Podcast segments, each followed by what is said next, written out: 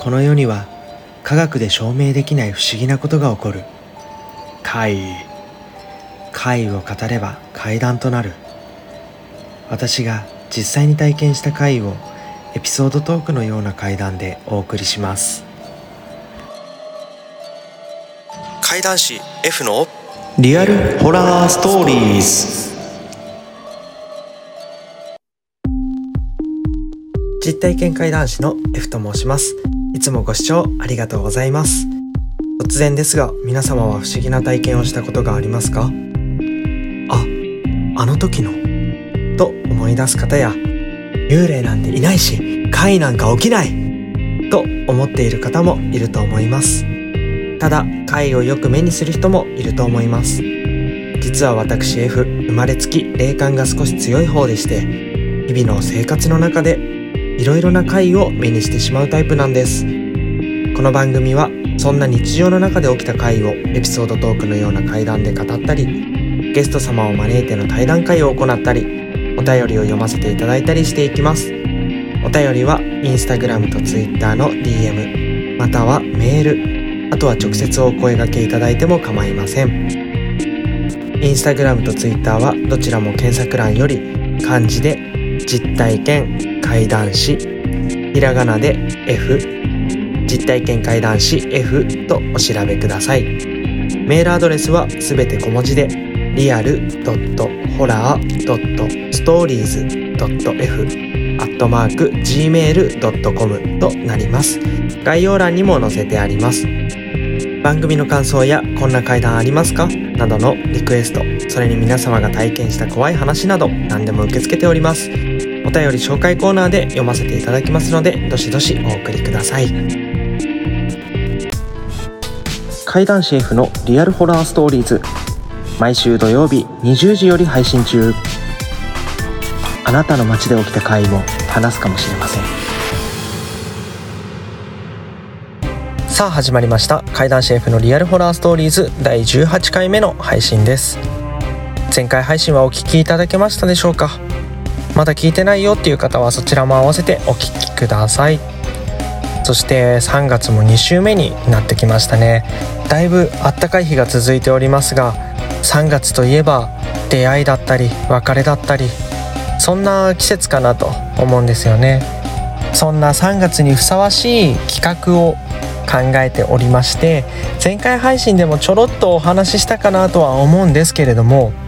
ポッドキャストを通じて新しい出会いを見つけていただこうという企画をですね立てさせていただきましてなんと来月4月が土曜日が5回ありますので6週間連続でゲスト様をお迎えしての対談会を行おうと思っております。題して出会いの春プロジェクトです。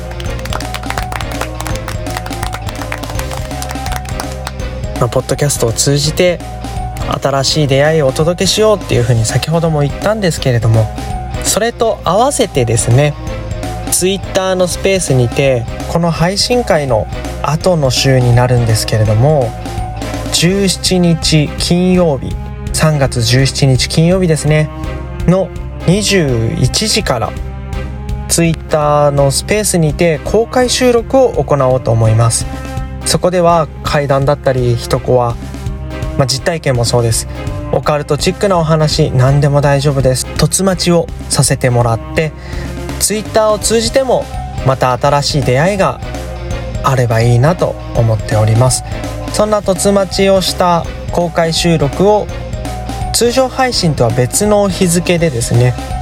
公開をしようと思っております。収録から公開までコンスタントに行くのでその収録した翌週中ぐらいにはもうアップしたいなと思っております。まあ、だいぶハードなスケジュールにはなってしまうんですが頑張ってですねあの皆様にお届けできたらと思いますので Twitter のスペースの公開収録は3月17日21時より私 F の Twitter にて行いますお時間は21時から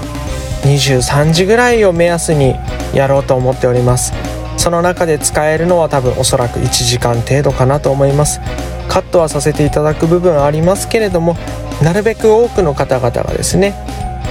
上がってきていただいてお話しいただいてそれをポッドキャストの方にアップさせていただければなと思いますのでよろしくお願いいたします。それが終わってからですね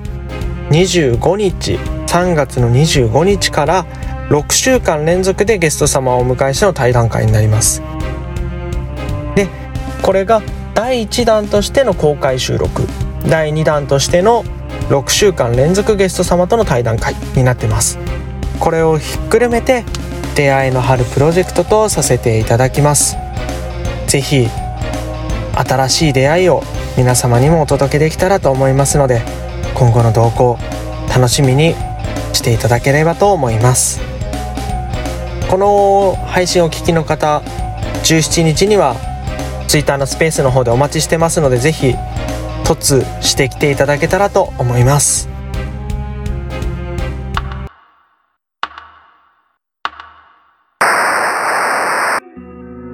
ここからは前回配信の考察振り返りになります。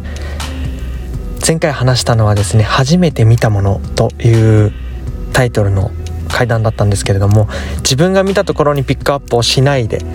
自分が見たところよりも初めて妻が見た時の表情とかそっちにピックアップをしたものになってます。まあ自分も一緒に合わせてね見てたんで一つの階段としてあの作らせていただいてるっていうようなとこではあるんですけれどもその妻が初めて見たっていうのももしかしたら自分が霊感が少し強い方だったりとかして一緒にいたからとかでその波長があってとか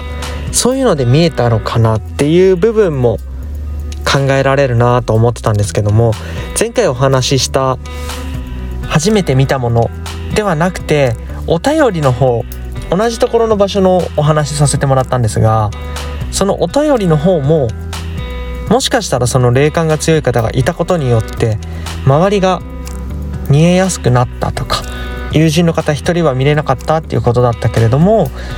関係性がお便りくれた方と霊感強かった方の方が強かったのかとか波長が良かったからもしかしたら見えたのかなとかそんな風に感じる部分があるかなと思いましたね。なのでもしかしたら私まだ一回も見たことないよ僕まだ一回も見たことないよっていう方でも霊感が強い方が周りにいて波長があったりとかすればそのまんま目で見ることができるのかもしれないなって思いましたね。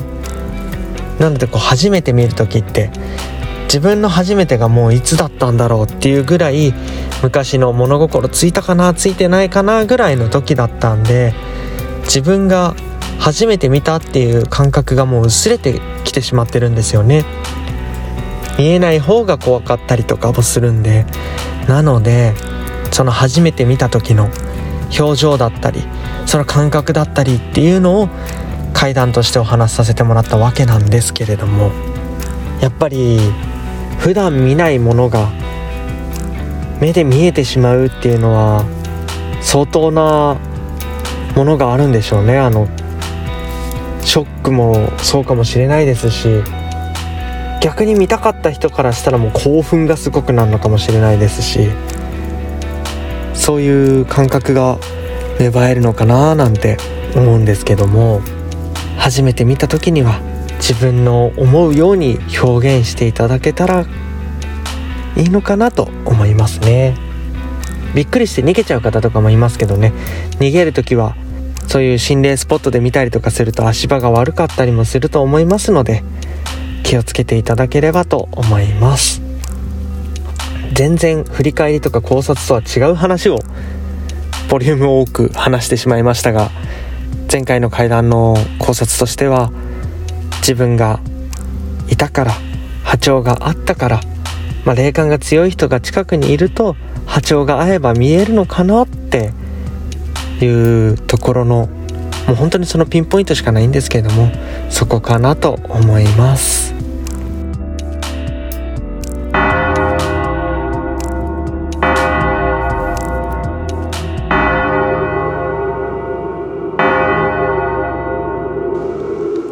そろそろお時間のようです。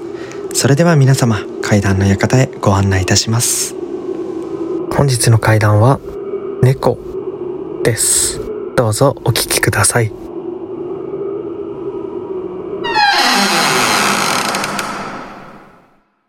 これはつい最近体験した話です。実体験しか話さない自分なんですが生まれつき霊感が少し強い。そんなタイプなんですよね。この霊感って遺伝でしてうちの父も母も見えるタイプなんですよ。そんなこともあって家族だと波長が合うのか同じもの見ること結構多いんですよね。自分が今住んでいるところにうちの母親が来た時の話なんですが夜になるとなぜか快適なお話すること多くなっちゃうんですよね。あそこでこんなことあったよねとかあそここんなのいたよね。なんてうちの母と話すことが多くて。そんな話をしているといきなりやなりなのかラップ音なのかわからないんですがパチパチとかギシギシとか周りでよく音が鳴り始めるんですよ。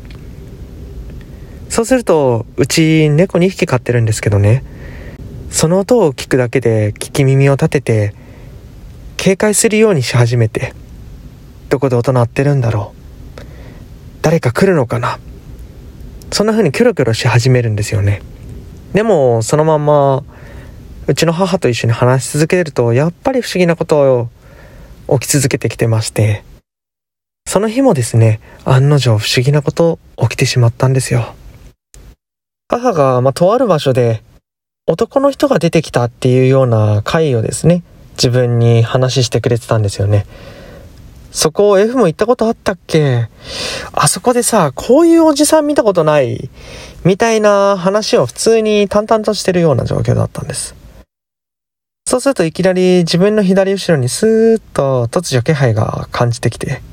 何かなーって思って自分そっちに目向けたんです。そしたらそこには見慣れないおじさんがうつむいて立ってたんですよね。母は、なんか空気変わってない？なんか変な感じしない？なんて言って気配しか感じていないようなんですけども、明らかに自分にはもう自分の左後ろにいる。そんな時う、ちの母がその気配を不思議に思ってか嫌な感じがしたのかわからないんですがなんかさ変な感じするからこの話やめよっかなんて言い始めたんですがその時でした。自分の足元で寝てたはずの猫がですねいきなりピキッと起きて耳ピーンと立ててやばい知らない人が来たっていうような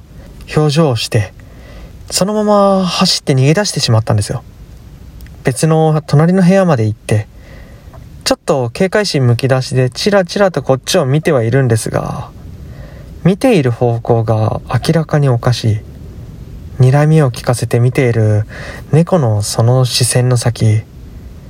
先ほど自分が目視した左後ろでうつむいているおじさんの方なんですもしかしたら猫含む動物には人間に見えないものとかも見えているのかもしれません。また、ペットを飼っている方は、ご自身のペットの不可解な行動、少し気にかけてみてはいかがでしょうか。もしかしたら、ご自身のペットの視線の先には、何か人に見えないものが立っているかもしれません。ご清聴ありがとうございました。